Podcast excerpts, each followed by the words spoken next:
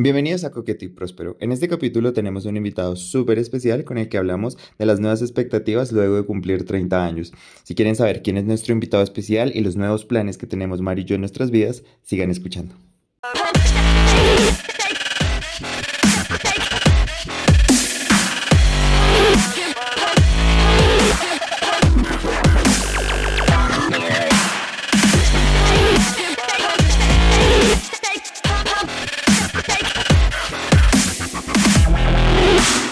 Hola a todos, bienvenidos a este nuevo episodio de Coqueto y Próspero. Em, yo soy Mario y conmigo, como siempre, mi amor Sote Come. Uh, hola, ¿cómo estás? ¿Cómo te ha ido esta semana? Bien, sí señor, súper mega emocionado porque el día de hoy tenemos un invitado súper especial. Él es un artista impresionante, eh, un drag maravilloso, docente, bailarín, en puntas, él que no hace. Lo adoro con todo mi corazón y mm, le doy la bienvenida a este hermoso capítulo a Juan Tarquín. me, muero. Muy buenas tardes, señoras y señores. Comi, Mario, es un placer. Desde, desde hace rato estaba que, que les tocaba la puerta para que conversáramos un poquito. Gracias por la invitación, de verdad. No, y aquí siempre va a estar la puerta abierta para ti, siempre, siempre. Y, que, y que tú nos dijiste como, no, pues, que nos pusiste como, ay, deberíamos grabar juntos. Y yo dije como, desde que empezó este podcast ya era una idea que íbamos a grabar juntos, solo que nos faltaba decirte. Sí, no, y era como, bueno, este podcast va a ser de esto y cuando venga Juan, Vamos cuando, a... cuando lo hagamos con Juan. Porque sí, porque más allá de todo lo que explicó Mario, siento y hablo por los dos, tú eres una gran inspiración para nosotros y eres mm. como una persona que nosotros miramos, como que we look up to you a lot. Entonces, como que te queríamos invitar a que fueras parte de esto y, y nada, qué rico que puedas haber sacado el tiempito de, de reunirte con nosotros para hoy hablar en este hermoso podcast. en serio. Bueno, y justo para todos los que nos están escuchando, todos saben que como este podcast lo abrimos Mario y yo, como para hacer reflexiones de llegar a los 30. Y Juan es una persona que ya pasó por los 30. Ya tú, ya pasaste por los 30. Pasaste tampoco, tampoco. Ya, ya, soy, ya pasé la mayoría de edad después de los 30. ¿Cuántos, ¿Cuántos años tienes tú si se le puede preguntar eso a una dama? Perdóname. A mí me pueden preguntarle a cuántas veces quieran. Ustedes se han dado cuenta que yo soy del grupo que piensa que quien niega la edad, niega la experiencia y niega un poco lo que ha recorrido. Yo tengo 40 años, estoy a muy pocos meses de cumplir 41 eh, y está bien, hay que dejarle un poco el miedo de decir, eh, no, eh, o cuando le preguntan a uno, ¿cuántos años tienes? Y uno responde, ¿cuántos me pones? Ahí es. Ay, marica. Eso es salir, odio, huya, odio. huya, huya, huya, porque... Odio. Un, un imbécil a la vista, discúlpenme, ¿no? Pero... Sí, no. A, mí, por ejemplo, esa es una de las cosas que más admiro de Juan, porque siempre que él toca el tema de la edad, él, habla emocionado sobre la edad. Mucho. Sí, y eso, me, y eso me encanta porque muchas personas sienten como que entre más años a uno se le está acabando el tiempo. Y en Juan Bebo es lo contrario, como que él, él, habla de la edad, es como una oportunidad para hacer incluso más cosas. Entonces, eso es muy chévere de Juan.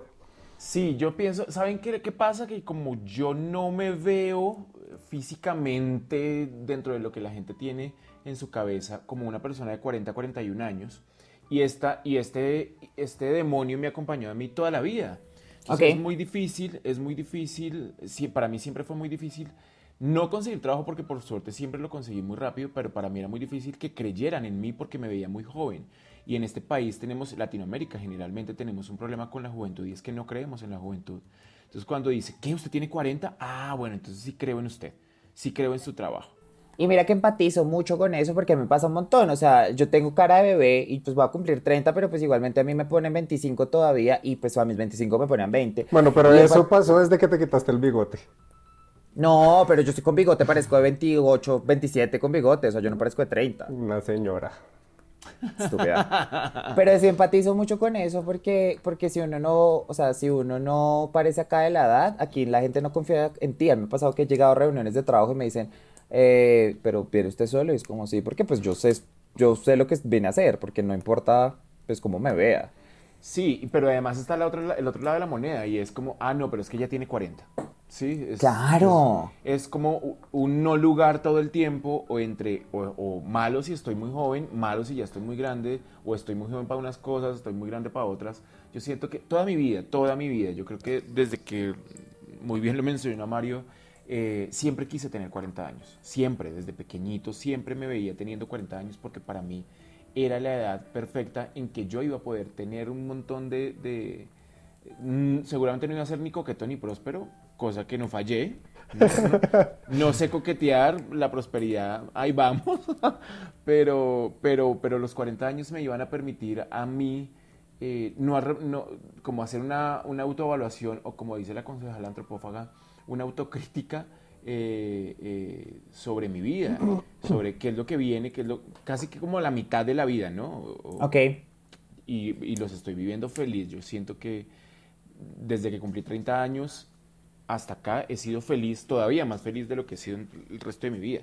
O el re- al- Eso me parece demasiado interesante porque si cuando abrimos este podcast esa era la idea, digamos, por ejemplo, a mí me parece que yo llego a mis 30 con muchas expectativas eh, y muchas personas a veces cuando se empiezan a acercar a los 30 empiezan a pensar que se, se está acabando la vida, se les está acabando el tiempo. Y yo creo que por ejemplo yo hago muchos chistes con, el, con eso como, ay ya voy a cumplir 30, pero lo, honestamente para mí cumplir 30 es como listo, ya ahora estoy en otro punto, ya emocionalmente estoy en, otra, en otro sentido y yo creo que también por ejemplo ver personas como tú que en sus 30 han logrado muchas cosas como desde otros campos de acción, también le llena uno de, de emoción decir, no, pues yo a los 30 todavía soy un pollo para poder empezar y accionar hacia las cosas que quiero hacer con mi vida. Entonces, pues por eso también me parece súper interesante lo que estás diciendo. Y cuando dices que no próspero, pues ay, no, aquí estamos engañando. O sea, Sí, eh, Juan. en este momento es como coqueto, Sí. próspero y exitoso. Sí, deja, deja la modestia aparte que no. Bueno, bueno, sí, quizá, quizá, quizá la prosperidad tiene que ver un poco como con, con, con eh, eliminar necesidades, ¿no? Cada vez, Ok. te- o yo lo veo así, ¿no? Como entre menos necesidades y más cercanía hacia las libertades, pues bueno, entonces ahí sí me siento completamente próspero. Yo siento que en ese trasegar y en ese caminar de mi vida, mm, eh, eh, en ese deconstruirme, ha, ha sido difícil, ha sido muy, muy fuerte. Yo siento que he sido o fui una persona bastante em, eh, que jugaba mucho desde la moral y desde la ética, jugaba, no juzgaba. em, y desde los 30, yo sí debo decir que desde que yo cumplí 30 años, la vida me dio un giro de 180 grados, completamente. Yo a mis 30 años empecé a sentir la necesidad de irme del país, de irme como fuera, de cambiar de trabajo, de hacer un montón de cosas, no me sentía completo, eh, me hacía falta algo. eh, um, además, yo creo que acabé, acabé de terminar, o sea, terminaba una relación muy, muy fuerte. eh, la primera vez en mi vida que yo me pillaba que me ponían los cachos y yo, yo siento que nunca me había enamorado tanto como a esos 29 años. Ok. Eh, y justamente por decir, no, es que yo ya estoy a punto de cumplir 30 años, logré dejar esa relación. Ok. Entonces, eh, siento que desde los 30 hacia acá he venido construyendo una, una madurez un poco emocional, un poco más sólida.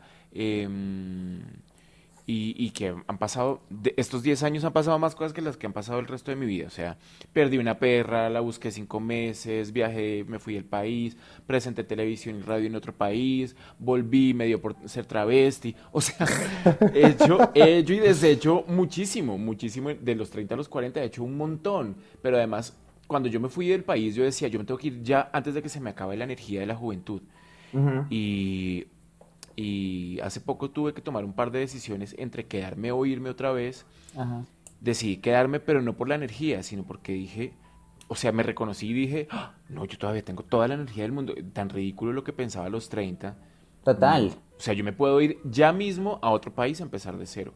Lo que pasa es que hay cinco animales que viven conmigo, entonces tengo que pensármelo muy bien. Sí, Claro. Si, si me voy a otro país, ya son otras cosas las que empiezan a, a jugar, pero, pero eso de, de, de los 30 y que poco a poco se le va acabando a uno la gasolina, no, yo siento que uno entra a pits, entra Sí. a pits, recarga y sigue adelante. Yo creo que ya los 30 es como una... entrar a la vida con una nueva mentalidad. Yo sé que hay mucha gente que vamos a los 30 ya entra como... como ya, bueno, ya tengo que sentar cabeza, ya tengo que empezar a pensar como, como los papás de uno. Y yo creo que, por ejemplo, ahorita tú decías algo muy interesante que es de construirse. Y yo creo que para nuestra generación, como que nos meto ya los tres en la misma colada, aunque nos tenemos 5 o 10 años de diferencia. Pero es que como nosotros crecimos en los noventas, con nuestros papás siendo pues este tipo, con esta educación de antes, pues nosotros crecimos con la educación tradicional, mente cerrada, heteronormada, pero llegamos a enfrentarnos a nuestros 30 y a nuestros mid-20s como a este nuevo mundo, a este despertar, a este sentido social y a esta como conciencia social. Entonces como que es un proceso raro, ¿no? Porque uno creció y lo educaron con los modales como de lo heteronormado. Y ahora que uno se da cuenta que, ok, eso no es lo único, ese proceso de construirse es raro, pero es divino si tú tienes la mentalidad y como el proceso de aceptarlo. ¿Sabes qué pasa también? Eso, eso lo hablamos en, en el primer episodio, es que uno tiene metido en la cabeza, o le han metido a uno en la cabeza, que los 30, más que una forma de empezar algo, es como una línea de meta. Como que ya a esas, a los 30, uno ya tiene que ser empresario, tener casa, familia eh, y haber hecho todo para que uno ya sea exitoso. Pero si tomamos en cuenta lo que nos dice Juan ahorita, eh, los 30 más que eso es como una puerta de entrada a más experiencias. Y creo que eh, el hecho de que Juan se haya dado la oportunidad de hacer todas esas cosas es lo que ahora le está dando los frutos que está teniendo con, con su profesión y con el arte. ¿sí? Que, eh, o sea, si uno no se atreve a experimentar, uno se va a quedar siempre ahí sentado haciendo lo mismo toda su vida y nunca va a, hacer nada más. O sea, por ejemplo, yo que yo soy enfermero, y, y, cuando yo le digo a la gente que yo soy enfermero, la gente se sorprende porque en mis redes nadie me ve enfermereando, o sea, sí. No, te vemos puteando todo el tiempo, amiga. Me ven puteando, pero sí, pero yo también hago más eh, cosas además de putear. Eres un enfermero de película porno. Sí. No, mentiras, estoy molestando. No, no, no. Pero además, por ejemplo, es, es algo que la gente, mucha, es muy cierto. Cuando uno habla de tu profesión, la gente es como, Mario es enfermero. Y sí, y probablemente puede estar pasando en este momento que estamos hablando en el podcast. Mucha gente que va a escuchar esto va a decir, Mario es enfermero, pero es por lo mismo. Porque, pero tú te has, has abierto a hacer muchas cosas. Por ejemplo, tú eres un hombre de muchos talentos. Absolutamente integral, sí. Sí, tú eres un hombre demasiado talentoso. Eres muy versátil, Mario. Miau. Gracias. No, pero, pero es que mira que, mira que, mira que eso, eso yo lo descubrí fue ahorita ya en mis 30, porque digamos que cuando yo escogí mi profesión y eso, yo decía, sí, yo quiero ser enfermero, trabajar en una clínica, ayudar a la gente, escucharlo, porque eso era lo que me gustaba a mí en ese, en ese momento. Pero después de ya estar en la, en la profesión y sufrir lo que los enfermeros sufren en, trabajando en una clínica y ahora que yo trabajo en una oficina y verme sentado frente a una pantalla casi que 24/7, eso me está haciendo pensar a mí muchas cosas y reflexionar de si debo seguir en ese mismo camino o seguir por el otro camino que, que se me ha estado abriendo de a poquito, ¿sí me entiendes? Entonces, eh, es, es, algo como da sustico, Da sustico uno empezar a pensar eso porque, porque ahí sí uno reflexiona sobre el tiempo que le he invertido a esto otro, ¿no? O sea, yo, yo llevo casi 11 años siendo enfermero. Y, y, ahorita decirme como, marica, empezar a estudiar como... Porque a mí me está llamando es la actuación. A, mí me gustaría como, como hacer esa parte, como, por lo del, lo del canto, entonces a mí también me está llamando mucho la atención el teatro musical. Entonces yo digo, son cosas que me están llegando a la cabeza y que yo digo, ¿será que las escucho? ¿Será que no? Porque igual hay miedo. Yo te, tengo la respuesta, escúchalas. O sea, no, te, no, no, te, no te ensordezcas frente a eso porque definitivamente yo quiero decir dos cosas. La vida nos lleva, o bueno, sobre todo en Colombia, estamos, nos tienen acostumbrados o nos acostumbraron a que eh, estamos midiéndonos todo el tiempo eh, nuestros logros y nuestras metas con una, como una tabla, una tabla rasa, ¿no? Entonces a los 25 te cansas, a los 30, lo que ustedes decían en el primer podcast, y ta, ta, ta, ta, ta. Y finalmente por eso es que vienen tantas frustraciones, Mario y Camilo, y es como, pues es que llegué a los 30 y yo no tengo un carro como así, o tengo 35, no tengo un carro, un apartamento propio. Es, es, un poco, es, un poco, es un poco difícil, da miedo, pero no hay nada más que obstaculice la vida que el miedo. Al miedo hay que hacérselo amigo, uno. Hay que, hay que cogerlo de la mano y usarlo como, como apoyo y no como obstáculo. Tiene que ver entonces con lo generacional que nos, nos enseñan a estar midiéndonos todo el tiempo con los logros o, a sobrepasar a alguien, como a compararnos, cosa que no está mal, yo creo que eh, las comparaciones son absolutamente necesarias, tú aprendes desde chiquitico que A es A y B es B porque A no se parece a B, punto. Pero cuando tú empiezas a involucrar esas comparaciones, a medir, a, uy, Camilo ya tiene, no sé, eh, eh, un closet lleno de mil lujos y yo no, y eso que Camilo es menor que yo, pues vienen las frustraciones, los miedos y no hay nada peor que el no uno ya lo tiene cuando nace. no hay nada peor que quedarse con el no, como, ¿y si yo hubiera hecho eso? ¿Y si yo hubiera hecho lo otro? Y lo que iba a decir realmente es, somos unas generaciones, ustedes y yo y las personas que nos están escuchando, somos generaciones que eh, eh, somos generaciones de cambio todo el tiempo desde pequeños, desde pequeños, entonces estábamos, eh, llegábamos al colegio y todo el mundo tenía un beeper, entonces estábamos aprendiendo a manejar el beeper y cuando por fin logramos recibir un mensaje, no, apareció un celular, que eh, parecía una panela y cuando el por fin estábamos aprendiendo a, sacar la antena, eh, llegó el otro. Llegó el otro y el otro y el otro modelo y el otro modelo hasta que llegó el BlackBerry y cuando por fin pude dar el pin a todos mis amigos, pues resulta que, como así, espere que hay un Androids. iPhone. iPhone. todo el tiempo en constante cambio todo el tiempo en constante cambio y por eso es que nos estamos preguntando todo el tiempo, Mario, ¿será que esto que yo estudié, si es lo mío? ¿Será que es lo que estoy haciendo, si es lo que me hace feliz?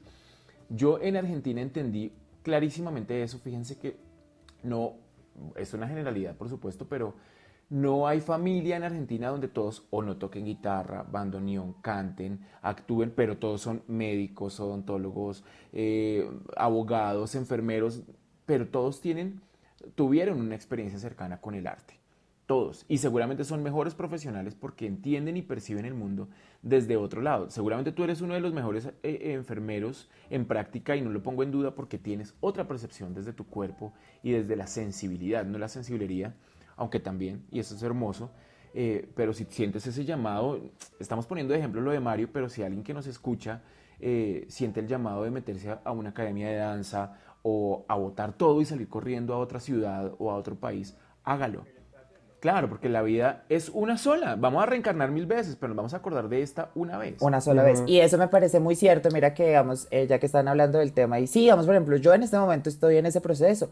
Yo en este momento estoy empacando mi vida y en el momento que estamos grabando este podcast, detrás mío, tengo toda mi vida empacada en bolsas porque me voy de ciudad, me cambié de ciudad y, y, y al principio yo decía, miren, a mí me pasó algo traumático en estos días y empecé a nublar, se me empezó a nublar la visión de, ¿será que sí me voy? ¿Será que no me voy? ¿Qué no sé qué? Y alguien me dijo algo que me, ya, me, me mandó en el avión y fue como, si te quedas, te vas a quedar toda la vida preguntándote qué hubiese pasado sí. Y, y, eso es algo que yo no me voy a permitir. Y yo siento que, digamos, así como abrimos este podcast, que por los 30, no sé qué, pero yo siento que eso lo puede escuchar cualquier persona y darse cuenta que es que la edad no es una limitación, la edad no es una limitante de nada. Y yo creo que por eso me encanta que estés tú, Juan, aquí, porque a mí tú me has enseñado eso un montón. Y, y, Mario también desde mi perspectiva más cercana y es la edad no, no significa nada y aunque pues, eh, los chistes de que ya uno es una señora y todo pues son divertidísimos pero también no nos podemos limitar a que ya porque tengo tanta edad, tengo que cumplir con ciertos estándares. Y yo, y como tú dices, aunque yo sí un poquito contigo, Juan, es con la comparación, porque a mí me parece que la comparación es la peor, es como, es la peor limitante con, con, el proceso de crecimiento. Porque si yo me pongo a compararme todo el tiempo con la gente, pues no voy a, no voy a seguir como mi proceso. Y aunque uno sí puede tener como... Eh, como personas a las que mirar, ¿sabes? Por ejemplo, yo a ti te admiro un montón y a Mario también, pero pues yo nunca voy a comparar mi proceso con el de ustedes. No, no, no, por supuesto, no, yo no entiendo la comparación, digo que son, necesarias. Es un, proceso, es un proceso. Es un proceso, son necesarias, pero tú no puedes medir tus acciones a partir de las A partir de la comparación, para nada. No, no, no, para No, es que, ¿saben qué, qué pasa con eso? Digamos, digamos que en ese, en ese sentido, yo, yo, por ejemplo, yo miro mucho, mucho a Juan y yo se lo he dicho a él muchas veces. Y no porque quiera decir como, ay, Juan ya tiene 40 y él viene todo lo que ha hecho, todo lo que ha logrado, sino más en el sentido de que yo lo veo a él y digo, marica, sí se puede. Sí se puede uno seguir soñando y, y ay, me puse sensible. no, o sea, sí se puede porque, digamos que, que, mucho tiempo en mi vida yo, yo pensé que yo no podía hacer muchas cosas. y ver a Juan logrando todo eso es, eh, es, es, es inspirador para uno. Sí, entonces en ese sentido, uno sí se puede comparar. O, puede comparar. Sí, pero es desde la admiración. O sea, no es comparar desde. Desde el referente, digamos. Desde el referente, no es comparar desde el por qué lo tiene yo no, y si yo no lo tengo estoy mal. Es comparar desde el yo puedo llegar a ese punto, pero desde mi proceso. Es como lo que usted y yo hablábamos en el capítulo pasado, Mario, en el de que usted y yo tenemos muchísimas cosas en común, pero también desde nuestras, desde nuestras similitudes somos muy diferentes. Y yo creo que, por ejemplo, acá también puedo hablar de lo mismo. Nosotros tres compartimos muchas cosas, somos hombres eh, con una parte masculina desarrollada, pero también tenemos un contacto con nuestra feminidad, los tres exploramos con el maquillaje, los tres en medio de todo somos artistas, tú con el, la actuación y el drag, Juan, tú con la música, yo desde las letras, tenemos muchas cosas en común, como en lo general, pero si te vas a lo específico, somos tres experiencias diferentes y eso es, eso es lo chévere, que uno puede como tener ese referente, pero pues desde su referente construir cada uno su experiencia. Y yo creo que se trata un poco de entender eso para, para ahí sí como comunidad, y no me refiero a una comunidad ni LGBT ni comunidad, no, no, no, como comunidad que habita este mundo, eh, seguir rompiendo barreras. Yo, yo tengo un referente muy claro y muy grande y es por supuesto Madonna. Yo siento que más allá de que su música sea buena o no sea buena, nos guste o no nos guste, su voz esté autotuneada, lo que sea, cuando dice uno que Madonna ha hecho que cuando alguien se vota por un caño, Madonna ya lo hizo hace muchos años, es completamente cierto, y no desde el ego, sino como la loca desde muy joven rompe barreras mm, y está todo el tiempo abriendo un montón de posibilidades sin siquiera ella saberlo, ¿no? Sin siquiera ella saberlo, y que la vida poco a poco como que le va entregando, o ella va, eh, va entregando esta, esta posta a, otras artistas, pero, pero Madonna sigue luchando por un montón de cosas, y yo creo que ella no es, no es consciente todavía como de de tantas. A los 50 la señora estaba terminando un... Eh, eh, se, divorció, se separó, eh, lanzó un álbum, lanzó no sé qué, pero, ah, pero pasaron un montón de cosas cuando años atrás una mujer de 50 estaba dejando de ser importante en la industria, ¿sí? Y así en el mundo normal, o sea, Total. Madonna toca no solamente a las artistas, sino a las mujeres de, de la cotidianidad. Y siento que como comunidad nosotros y nosotras pues tenemos que también trabajar en eso, en, que, en, que, en que la edad, no sé si sea un número, no, la edad es... Yo nunca he pensado, miren, con, con esto último que me, que me, está pasando a mí, mm, con la invitación de Vogue y con tantas cosas maravillosas que me han pasado y que vivo agradecido, nunca se me ha pasado como, y yo con 40 años, jamás, les juro que yo no no, no, yo no lo veo ni como un obstáculo, ni como, ni como algo, ni como un privilegio tampoco. Sí soy consciente que es un gran mm, factor diferencial, que es un gran factor diferencial entre tantas y tantas artistas drag que hay en nuestro país.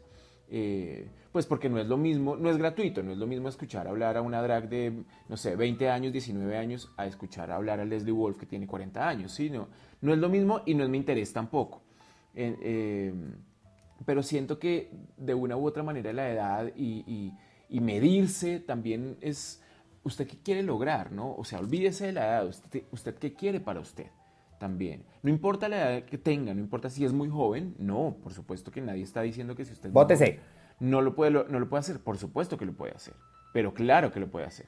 Yo digo que hay algo, hay algo muy interesante en lo que tú dices, Juan, y me parece que, que, puede ser como un, una, como un resumen de todo lo que estamos hablando y es que nuestras generaciones estamos redefiniendo lo que es ser todo, ¿sabes? O sea, estamos redefiniendo lo que tú puedes hacer a los 30, estamos redefiniendo lo que es ser masculino, femenino, estamos redefiniendo lo que es ser gay, hasta puede ser, o sea, estamos redefiniendo muchas cosas.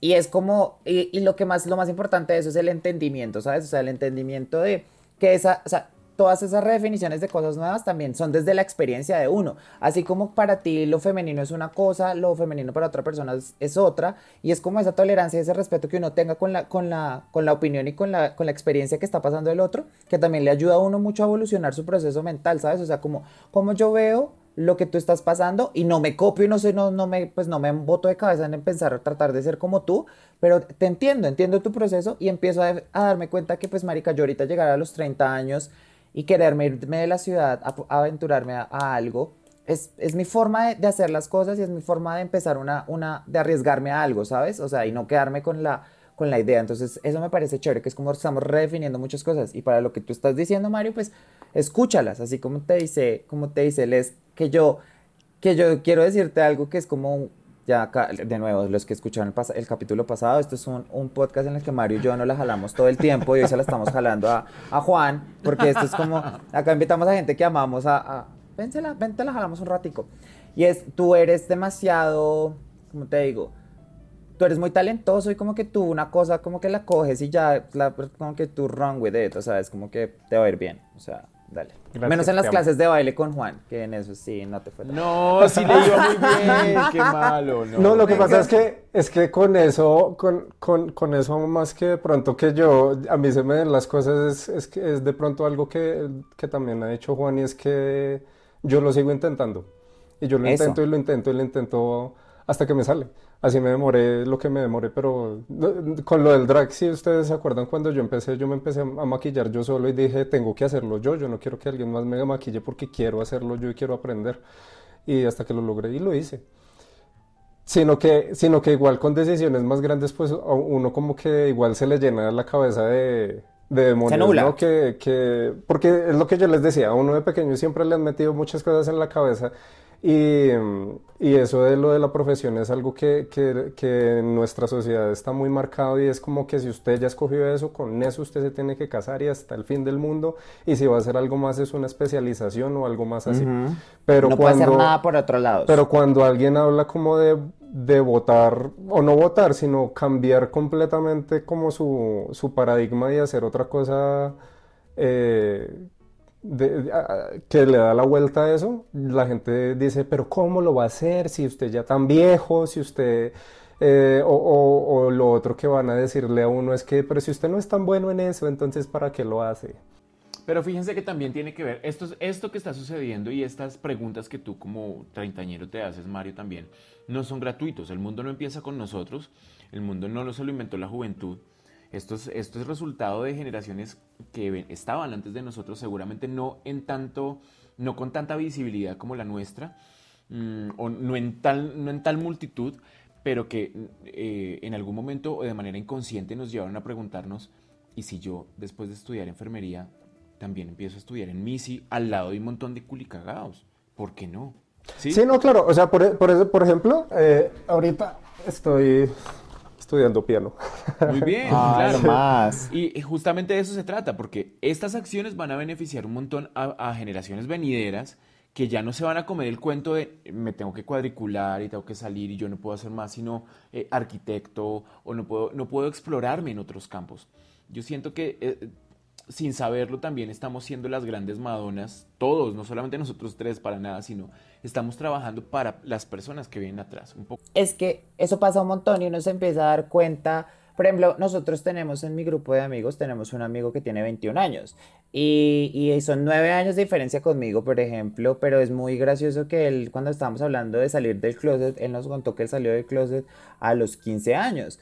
Y nosotros decíamos, para nosotros eso no era ni siquiera un pensamiento, tú tener 15 años y salir del closet con tu mamá cuando aún depende. Para nosotros era cuando ya no dependa de ellos económicamente, ya no puedan decir nada, me voy y les, les digo y pues ya no tienen nada que hacer. Pero es porque nosotros también como que se pavimentó ese camino para que las generaciones de ahorita tengan ese, esos, esos como esos permisos de, de, ser más ellos, porque nosotros también estamos permitiéndolo y los que estuvieron antes de nosotros también nos dieron ese permiso a nosotros de, por ejemplo, por ejemplo, nosotros con la serie que hacemos en, en YouTube con Mario de Let's Get Educated, que es darse cuenta uno todo el tiempo que antes ser gay como lo tenemos nosotros era súper diferente a lo que nosotros vivimos ahora. Y fue gracias a gente que estuvo antes de nosotros diciendo, pues me vale huevo, yo voy a ser yo y voy a... Porque es que yo creo que al final de cuentas uno sabe lo que quiere, ¿sabes? O sea, lo que decía Les ahorita es que uno sabe lo que uno quiere es, por más de que tú tengas dudas, por más de que el corazón y el cuerpo siempre te llama a lo que tú quieres hacer. Y, siempre uno sabe que por aquí me tengo que ir, solo que a veces uno se ignora. Entonces, es hacerle caso a esas corazonadas y eso ha sido gente que le hizo caso a esas corazonadas y ha sido los madonas, así como dice Juan, que nos han, nos han hecho pues a nosotros ahorita estar en esta de decir, hacernos esas preguntas, porque yo creo que antes hay, habría gente que a los 35 Mario diría como, no, ya ni putas, o sea, ya pues fue un pensamiento, pero pues aquí lo dejo, pero Pues por eso hay tanta mamá en este, pues mamá de nuestra generación un poco frustrada, ¿no? Y que cuenta como, no, pero como me casé, pero como tuve hijos. Y ahora uno escucha y ve, ayer me reunía con una gran amiga y la loca tiene mi edad, tiene un hijo de 20 años, el, chico está como en segundo semestre, ya tercer semestre, la loca se va a Argentina ahorita pronto como a vivir su vida un rato eh, y está planeando otras cosas, sí, o sea, como que empezamos a quitarle peso a unas responsabilidades que antes o que antiguamente esas responsabilidades se convertían en obstáculos. Sí, yo siento que ahora es como, no, bueno, pues sí, yo tengo un hijo, pero mi vida continúa. Eh, bueno, sí, soy gay y, los papás entendieron que no hay mejor manera, que no se trata de, eh, pues usted cuando trabaje y se pueda ir de la casa, no, venga, deme la mano y lo acompañe un poco en el proceso de reconocerse. Eh, creo que está bien y creo que mm, es un trabajo muy arduo. Yo creo que ni siquiera nuestros hijos o los hijos de nuestros hijos van a lograr ver una sociedad un poco más empática, porque desde ahí empieza un poco la empatía, eh, y avanzada o evolucionada, pero, pero es un trabajo que se va a hacer. O sea, se va a hacer si es que el coronavirus no nos lleva antes, ¿no? Pero... No, no va a pasar. Mira que tú dices eso y me parece muy curioso que yo ahorita que empecé la maestría, en la maestría estoy como con tres señoras que tienen más de 50 años y nos, nos decían, yo siempre quise escribir, y estoy acá porque este es mi sueño y lo quiero hacer. Y es como que yo las veo y se les dificulta un montón lo digital de las clases por Zoom, no sé qué, pero no dejan que eso las, las acabe. Entonces eso me parece a mí demasiado, demasiado inspirador. Inspirador. Claro. Y hasta uno mismo, no sé si a ustedes les pasa, pues no sé, yo, yo soy, es que yo soy muy narciso, creo que los que han escuchado se han dado cuenta, pero hasta uno, pero hasta uno mismo en uno mismo encuentra mucha inspiración, miren, yo, por ejemplo, tengo un cuento ahorita con unos patines. Yo cuando tenía como seis años, me monté en unos patines en línea, me los puse me rompí el culo. Y desde ahí dije, nunca más me vuelvo a poner unos patines, les tengo miedo, les tengo miedo, les tengo miedo. Y yo siempre jodí como, bueno, antes de los 30 quiero aprender a patinar y me daba miedo los patines. Y me, me compré los patines el, en diciembre y dije, pues tengo que aprender a patinar, no me puede quedar grande. Y empecé a hacerlo y ahorita pues no sería pues allá tú, Chechi Baena, ya haciendo figuras en la, en, en la pista. Pero al menos me sé mover en ellos, ¿sabes? Entonces yo creo que es como que hasta uno mismo y se da cuenta que uno puede con todo. O sea, a veces son más las dudas que realmente cuando uno ya se enfrenta a las cosas y a veces no sé si ustedes en este momento de su vida puedan mirar atrás y decir, puta, yo he pasado por mucha mierda y he podido, aquí sigo, aquí sigo parado enfrente de una cámara, enfrente de un celular grabando un podcast, hablando de todo lo bueno que he logrado en mi vida. Entonces yo creo que también al final de cuentas todo se resuelve y uno siempre puede con todo. Entonces creo que ese es como mi, mi takeaway de, de, todo esto que estamos hablando. Hay una frase que no, pues que no tiene nada que ver con el contexto, sobre todo religiosa, pero, pero si uno la escudriña muy bien, es muy cierto y, y es como Dios le da sus grandes batallas, o sea, sus batallas más fuertes a las sus, batallas más difíciles a sus siervas más fuertes. Sí, es como Dios no te da un problema mayor de lo que tú puedas solucionar. Yo no creo en Dios, creo en una energía y tal, pero es cierto, eso de la vida no te pone algo tranqui, tú lo vas a poder hacer. Seguramente no ya. Yo creo que la prueba más bien está en ser un poco paciente y eso también llega un poco con la edad. No, la, la vida no es más sino una carrera o, o un juego contra la impaciencia, al menos la mía yo soy un tipo completamente impaciente o ya no tanto y de una u otra manera el trabajo con, con, pues yo estudié teatro, estudié licenciatura en artes escénicas, e, eso te obliga un poco como a estar todo el tiempo eh, en vivir en el, hoy, en el presente un poco, eh, en, que los niveles de ansiedad o se manejan o se manejan, pero sobre todo pues me llega, me llega a mí la cereza del pastel que es Leslie, que me enseña a mí cómo entender un poco que pues todo tiene su tiempo. Que no se trata de dejar que, soltar para que fluya, sino hacer que fluya y ya ahí sí te puedes sentar tú a decir, a decir ya pasa. Yo siento que si el drag a mí me hubiera llegado a los 20, 21 años, em, pues yo no habría pasado de ponerme una peluquita para mi cumpleaños y hacer una fiestica, subirme unos tacones, decirle a todas, mmm, perra, y ya, y la habría pasado genial, que también está muy bien. Pero, pero, pero siento que todo llega también Nada es gratuito, eso sí es completamente cierto. Nada es gratuito y nada es casualidad, todo es causal. Esto que está pasando en tu vida, Cami, en tu vida, Mario, en tu vida, la gente que nos está escuchando, mm, pues es resultado de algo. Es resultado de algo, todo es una consecuencia y el término consecuencia no lo tiene asociado con algo negativo. No todo es una consecuencia, absolutamente todo es una... Ese carro que usted se compró, eh, por más que usted crea que, mire, yo que me gané el baloto, algo pasó para que se ganara el, el baloto. No, es que, es que mira, mira con eso que tú estás diciendo, a mí me parece, yo, yo siempre hago como este, este, ¿cómo se dice? Este proceso de mirar todo en retrospectivo. Y yo, por ejemplo, con ustedes dos, eh, yo a ustedes dos los conocí en, en épocas muy específicas de mi vida y, y con cada uno lo he comentado por aparte. Pero digamos con Comi, cuando yo lo conocí a él, yo estaba pasando, yo, esta- yo estaba como, como con una parte de depresión, yo estaba trabajando turnos en la noche y lo conocí a él y él me, y él me, me mostró que era ser como una persona auténtica, ¿sí? Porque yo todavía en ese entonces em, como que guardaba muchos miedos con el hecho de, de mostrarme al mundo como era yo. Entonces, Comi me mostró eso y, y creo que esa fue la lección que yo aprendí de él. Y lo mismo cuando yo te conocí, cuando yo te conocí a ti, Juan, yo también estaba pasando por, por una, eh, estaba recién eh, acabando una relación y tú también me mostraste a mí la parte de- del arte y, y cómo aprender a expresarme de esa manera, o sea, como sacar todo eso que yo tenía a través del baile y verte a ti ya después haciendo drag y todo eso, eso también a mí me abrió las- los ojos a muchas cosas que, que yo digo ahora, si yo no los hubiera conocido a ustedes, no sé si hubiera aprendido esa lección o de qué otra forma la hubiera podido aprender, pero creo que agradezco mucho el haberlos conocido en esos momentos que lo, que lo hice. Y no, no, no, belleza. y, no- y no lo digo solo como, como por demostrarle el cariño que les tengo a ustedes, sino... Beso de tres. Beso de tres Beso de tres. Ah, bueno. sino porque creo que es importante uno apreciar todas las experiencias y todas las personas que pasan por la vida de uno, ¿sí? Porque, Total. porque a veces uno como que, como que toma eso, eh, ¿cómo se dice? Por sentado. Por sentado. Pero yo creo que pasa con todas cosas, o sea, con, Sí, hasta con las personas que uno cree que fueron malas con uno, entre comillas.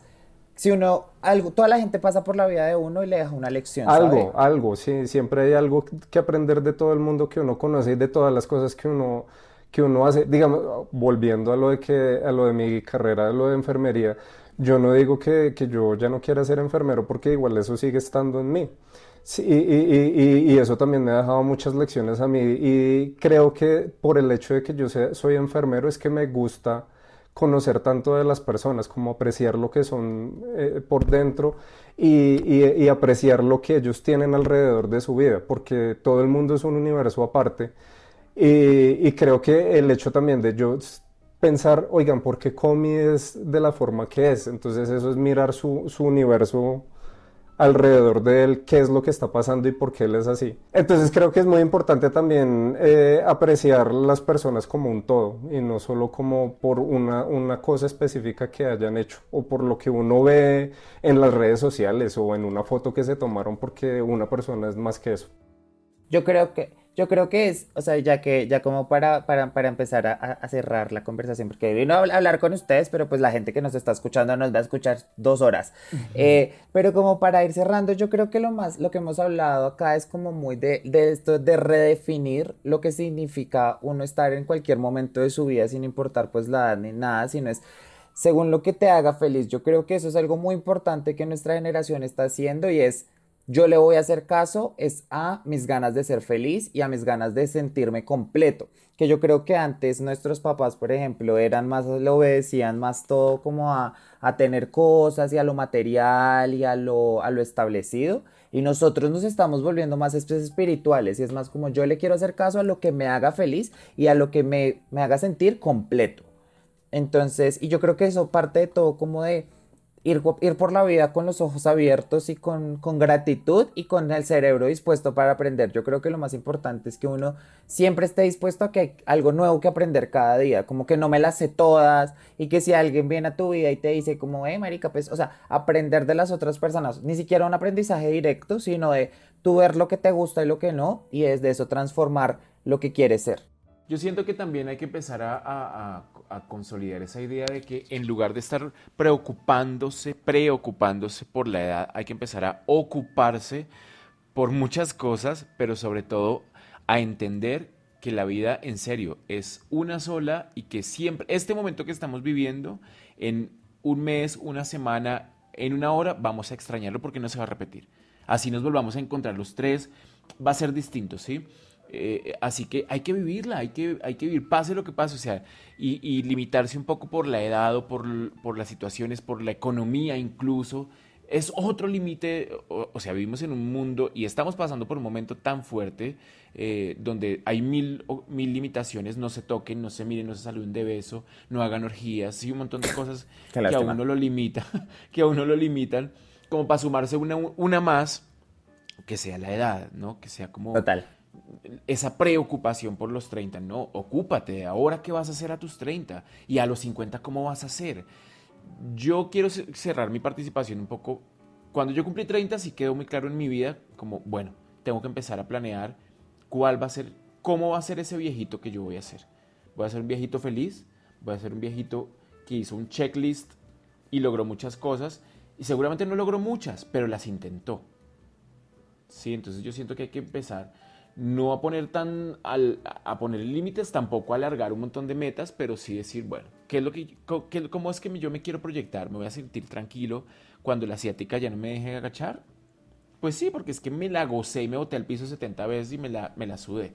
Siento que es un poco desde ahí. Qué, qué lindo esto, qué lindo este, esto, esta conversación me parece muy linda desde un sentido de que de sin hablar de la edad, mire que los tres tenemos como este pensamiento como de no importa y los tres tenemos diferentes edades. Juan tiene 40, Mario tiene 35, yo voy a cumplir 30 y son tres edades diferentes y eso demuestra que les demuestra a la gente que está escuchando esto que es que no importa, o sea, usted puede tener, si usted está escuchando este podcast y tiene 70 años y a sus 70 años quiere ir a hacer algo nuevo, lo puede hacer porque al final la única limitante que usted tiene en su vida es, pues es usted. Yo sé que hay cosas que es del privilegio uno a veces como que olvida, pero si, si uno se, si este dicho en inglés que no sé cómo se dice, como if there's a will, there's a way, que si tú quieres, lo puedes hacer. Entonces, uno siempre puede accionar a eso. Entonces, pues me parece, me parece gratificante haberte escuchado, Juan, porque desde, desde tu experiencia, lo que nos dices, pues de nuevo, eres, eres, eres un ejemplo para nosotros que nosotros te, te, te admiramos mucho pero también nos demuestra y le demuestra a las demás personas que pues no hay una importancia en la edad de la, de la gente, sino es lo que tú quieras hacer con la vida.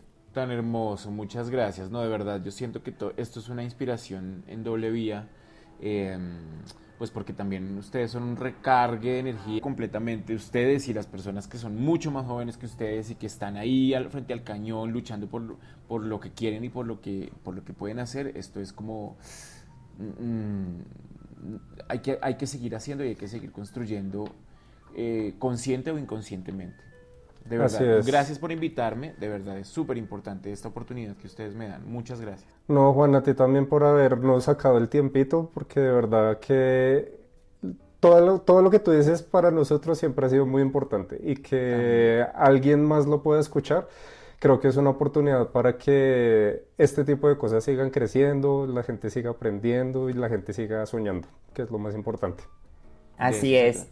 De nuevo, Juan, muchas gracias por en serio haber aceptado la invitación. Te, te invitaremos de nuevo, así como hemos dicho con todos los invitados, porque todos han sido Geniales, sí. gratificantes de escucharlos y porque nos han traído una perspectiva diferente que yo creo que eso es lo más lo que más queremos y es como somos voces y personas diferentes y queremos que eso sea lo que se note acá como que la gente que escucha esto se dé cuenta que sin importar quién lo escuche puede lograr muchas cosas o ver perspectivas diferentes y desde eso pues entender el mundo de una manera pues más amable y como decía Juan, más empática y tolerante. Yo creo que al escuchar voces de experiencias diferentes, lo que hacemos es construir un mundo más empático. Así es. nada, agradecerte.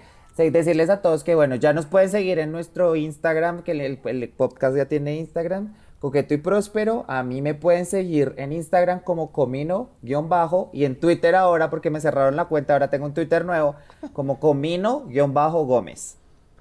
Y a mí me pueden seguir como Gafandalf en todas las redes sociales o el de las gafas grandes. Y a Leslie la podemos encontrar en redes sociales como elamordetuvida.com. Así es. ya mismo busco. Hablando en serio, pato. No, pueden encontrarme como Miss Leslie Wolf en todas las redes sociales. Perfecto. Nada, darles gracias a todos. Gracias, Juan, en serio, nuevo por haber estado con nosotros. Y nuevamente muchas felicitaciones por lo que estás logrando. Ese artículo de Vogue impresionante que la gente tiene que ir a mirar. Cómprense la revista. Yo estoy esperando cuándo me la va a poder comprar, porque mejor dicho, la voy a tener. Eso, eso en algún momento se lo va a hacer firmar y va a valer plata en un futuro. Obvio. Compren la revista Vogue del mes de marzo de México. Vogue México, De marzo. Latinoamérica. De Latinoamérica. Latinoamérica. Vogue Latinoamérica del mes de marzo. Van a encontrar un artículo espectacular con Miss Leslie Wolf, unas fotos espectaculares con su equipo de diseñador y fotógrafo que ya tiene. Perfectos. Gran trabajo. Estamos muy orgullosos de ti. y nada, gracias a todos por haber escuchado este capítulo. Y besitos de a tres. Mua.